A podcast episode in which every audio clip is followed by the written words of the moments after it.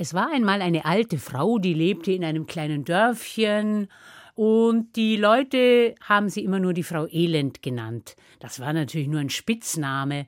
Wie sie wirklich geheißen hat, weiß ich jetzt gar nicht. Aber die frechen Buben von der Gasse haben immer gerufen, ah, Frau Elend, Frau Elend. Und wirklich, diese Frau hat einfach ein bisschen viel gejammert. Also es ist wirklich ein Elend. Das Wetter ist nicht mehr das, was es früher mal war. Oh ja, du lachst, die Kinder sind auch nicht mehr höflich, grüßen nicht mehr. Und vor allem, es ist wirklich ein Elend. Naja, sie hat keinen Mann, wobei sie sich da mit ihren Nachbarinnen gar nicht einig ist, was das größere Elend ist, einen Mann zu haben oder keinen. Hinterm Haus hat sie ein Gärtchen und da hat sie einen Birnbaum und damit ist es wirklich ein Elend. Also nicht die Birnen, die sind herrlich. Sie hat sogar mehrere Sorten auf dem Baum. Der wurde mal veredelt. Also, ich meine, was kann man nicht alles aus Birnen machen? Birnenkuchen, Birnensaft, Birnenkompott, Birnenschnaps sogar. Sie hat auch Birnen oben, aus denen kann man guten Schnaps machen. Man könnte Birnenschnitze trocknen und in Girlanden am Haus hängen, Birnenbrot für den Winter. Aber das Problem ist, sie erwischt nie eine von ihren herrlichen Birnen. Warum? Die frechen Buben von der Gasse und Mädchen sind da auch dabei.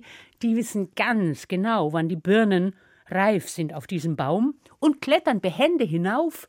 Sie läuft da hinaus, ihr elend Saubengel schimpft sie dann und versucht sie mit dem Stock herunterzuholen, aber die sagen nur oder haben noch den Mund voll Birnen, die Hosentaschen sowieso und verschwinden wieder. Das ist wirklich ein Elend. Bis eines Tages. Da kam durch das Dorf ein gebeugter Wanderer, ein Bettler. Der ging von Haus zu Haus und klopfte an die Türen, und wenn jemand die Tür vielleicht öffnet oder das Fensterchen aufmacht, dann sagt er, er bittet um eine milde Gabe und ein Lager für die Nacht. Oh, schnell, wir haben nix. Puh. Türe zu. Fenster wieder zu. Was, willst du ein Lager? Nee, nee, wir haben keinen Platz. Puh. So ging's. Von Haus zu Haus ging der müde Wanderer. Keiner wollte ihm, naja, ein Stück Trockenbrot wird er wohl mal bekommen haben. Aber irgendwann kam der müde Wanderer zum Haus von der Frau Elend. Und auch da hat er geklopft. Und sie ist alleinstehende Frau, aber neugierig, wer da draußen ist, so spät noch, es dunkelt schon fast, so macht die Türe auf, da stand er, ganz verstaubt, sein Mantel und bittet um etwas zu essen. Oh, sagt die alte Frau, aber die Schuhe musst du draußen lassen. Na ja, komm herein, setz dich hin. Doch, doch, mein Süppchen will ich wohl mit dir teilen heut Abend. Der Wanderer setzt sich auf die Ofenbank im Stübchen und sie bringt eine Schüssel Suppe und er. Naja, ob er so geschlürft hat, weiß ich nicht. Ich stell's mir halt so vor. Die Suppe hat ihm sehr gut geschmeckt. Und als die Suppe aufgegessen war, da schließt er den Mantel wieder und richtet sich auf und ja, fängt an, sich zu verabschieden, aber da sagt die alte Frau Also, ich meine jetzt, um die Zeit willst du noch hinaus, wo willst du hin? Es macht dir ja keiner auf, hast du mir ja auch erzählt. Weißt du was? Ich meine, ein Gewitter kommt wahrscheinlich auch noch heute Nacht, obwohl man das Wetter ja gar nicht mehr so deuten kann, aber bleib hier, hier auf der Ofenbank, ich gebe dir noch eine Decke und ein Kissen. Und so blieb der Wanderer über Nacht. Und es ist nicht übertrieben, wenn ich behaupte, dass er himmlisch geschlafen hat. Was die alte Frau jetzt nicht weiß und natürlich auch niemand im Dorf, aber euch will ich's erzählen, das war gar kein Bettler und Wanderer, sondern das war der heilige Petrus aus dem Himmel höchst persönlich. Der war nämlich einmal heruntergestiegen auf die Erde um zu sehen, wie's mit der Gastfreundschaft bestellt ist auf der Welt. Zu ihm kommen ja alle, oder? Man weiß vielleicht die Aufgabe von Petrus, er steht am Himmelstor und wenn die Leute kommen und in den Himmel wollen, heißt es, hat er so ein Buch und da erscheint dann so eine goldene Schrift und du kannst sagen, was du willst. Ja, ich habe ein gottgefälliges Leben geführt, ich möchte direkt hinein.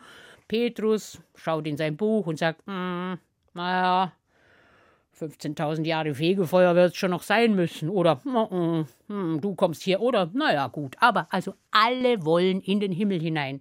Und so hat sich der Petrus gedacht, er schaut jetzt mal, wie es ist, wenn er irgendwo klopft und fragt, ob er hinein darf. Na, und wie sieht's aus? Nicht so gut, oder? Bis auf die alte Frau hat ihm keiner aufgemacht. Am anderen Morgen, als die Frau Elend in ihr Stübchen kommt, hat sie nicht schlecht gestaunt. Auf ihrer Ofenbank sitzt ein sehr gepflegter Herr, schöner roter Mantel, es heißt doch, die Engel weben die Stoffe im Himmel für die Heiligen. Goldene Sandalen hat er angehabt, sehr gepflegten Bart, schön gestutzt. Heiligenschein wahrscheinlich nicht, aber jedenfalls steht er auf und sagt: Gute Frau, ich bin gar kein Bettler und Wanderer, wie du vielleicht jetzt siehst, sondern der heilige Petrus.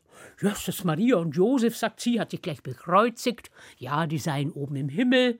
Und sagt der Petrus, weil du so gastfreundlich zu mir warst, darfst du dir eine Gnade ausbitten. Das heißt so viel wie du hast einen Wunsch frei. Naja, was wird sich so eine alte Frau wohl wünschen, hat sich der heilige Petrus gedacht. Vielleicht, dass sie direkt ohne Umweg ins Paradies darf. Sie denkt kurz nach und sagt Ich wünsch mir, wenn jemand in meinen Birnbaum hinaufklettert, kann ich den da festkleben. Und der kann erst wieder herunter, wenn ich das bestimme. Aha, meinte der heilige Petrus. Mhm. Also, das hat ihn jetzt schon erstaunt, dieser Wunsch, aber er hat's versprochen und sagt: Gut, so soll es sein. Wenn du jemand in den Birnbaum bannen willst, sprich das Wort Bann. Und wenn du ihn wieder lösen willst, sprich das Wort Lös. Und dann verabschiedet sich der heilige Petrus von der alten Frau und schwebte davon. Die alte Frau musste gar nicht lang warten, ob der Wunsch auch in Erfüllung geht, denn sie wusste, ihre Birnen am Baum, ah, die sind bald reif. Und die frechen Buben von der Gasse, die wissen es sowieso. Eines Abends hört sie es also rascheln. Normalerweise schnappt sie einen Haselstock und ruft hinaus oder rennt hinaus und versucht, die frechen Kinder herunterzutreiben vom Baum, aber diesmal hat sie gewartet eine Zeit, es raschelt und raschelt. Da öffnet sie nur das Fensterchen zum Gärtchen hinaus und ruft Bann. Und dann ging sie zu Bett. Vielleicht wollte sie es auch ein bisschen spannend machen, oder? Vielleicht stimmt sie auch gar nicht mit dem Wunsch, aber am anderen Morgen hat sie Kaffee getrunken und gefrühstückt. Aber sie hat's schon gehört, das war ein Jammern da draußen in ihrem Baum. Irgendwann geht sie hinaus und besieht sich das Ganze in ihrem Baum. Was meint ihr, wer da alles festgeklebt war? Alle frechen Buben und Mädchen von der Gasse klebten da oben. Alle Mütter von den frechen Buben und Mädchen der Gasse, die versuchen, ihre Kinder herunterzuziehen von dem Baum. Der Herr Pfarrer, höchstpersönlich, ganz oben mit einer riesengroßen Birne, die er gerade gepflückt hat, der Mesner, der versucht, den Herrn Pfarrer herunterzuziehen, zwei Ziegen, ein Papagei. Und alle haben gefleht und gejammert und bitte und nie wieder und lass uns herunter. Sie hat die ganze Bagage den ganzen Tag da oben kleben lassen und am Abend, bevor es dunkelt, sagt sie Lös und geht zu Bett. Und alle klettern, wenn sie noch können, oder plumpsen herunter und sogar die Ziegen seien gehumpelt. Naja, den ganzen Tag in so einem Baum herumzuhängen. Und von da an hat die alte Frau ihre Birnen immer für sich gehabt. Das war eine Freude. Köstliches Kompott hat sie gemacht, fantastische Kuchen. Sie konnte mit den Nachbarinnen Marmeladenrezepte austauschen, Birnen gegen Kirschen. Oh, ganze Girlanden hingen am Haus, den ganzen Winter hat sie getrocknete Birnenschnitze, sogar Schnaps hat sie brennen lassen. Das war eine Freude. Eines Tages, viele Jahre später, klopft es wieder an die Tür der alten Frau. Aber als sie die Türe aufmacht, stand da nicht der heilige Petrus, sondern einer in einem langen schwarzen Gewand. Das Gesicht konntest du nicht recht sehen, war es hell oder dunkel, und die Gestalt hat eine Sense in der Hand. Wer ist das wohl? Der Tod. Sie wussten natürlich gleich, wer das ist, und er sagt Es ist Zeit, ich nehme dich jetzt mit. Jetzt gleich? Ja. Ist es weit? Wie man's nimmt, meinte der Tod, und die alte Frau deutet auf ihren Rücken und in den Birnbaum und sagt die Birnen wären gerade reif, und es wäre doch so schad, wenn die herunterfallen und keiner hebt sie auf. Wärst du so gut und würdest mir einmal in den Baum hinaufklettern, um ein paar von den Birnen zu holen als Proviant für den Weg. Was macht der Tod? Der lehnt die Sense an die Wand, klettert ganz behend in den Birnbaum hinauf und fängt an und pflückt und pflückt und pflückt Birnen. Was sagt die Frau? Bann, und band den Tod in den Birnbaum hinauf. Frau, was tust du? Lass mich herunter. Aber sie sagt nur hm und geht ins Haus. Frau, was tust du? Lass mich herunter. Aber die Frau hört überhaupt nicht hin, geht ihren Dingen, ihrer Arbeit nach, und der Tod klebt im Birnbaum. Siehst du denn nicht, was du anrichtest, Frau? Der Tod klebt im Birnbaum, und so konnte niemand sterben. Niemand auf der Welt konnte sterben, und wenn er es noch so gern gewollt hätte und noch so gefleht und gerufen hat, weil er so krank war, ganze Landstriche, wo eine Seuche gewütet hat, da lagen die Leute zerschlagen, und niemand konnte sterben. An einem anderen Ort, wo Krieg war, verstümmelt lagen die Leute, und keiner konnte sterben.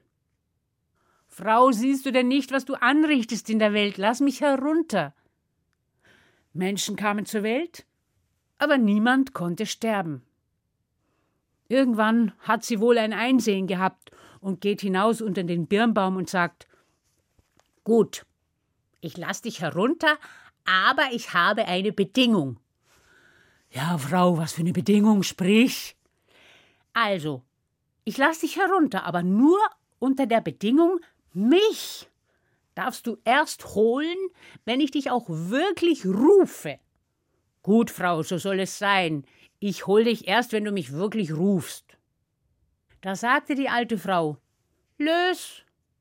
Und der Tod klettert aus dem Birnbaum herunter, nimmt seine Sense und sch, sch, sch, tut seine Arbeit, die er tun muss in der Welt.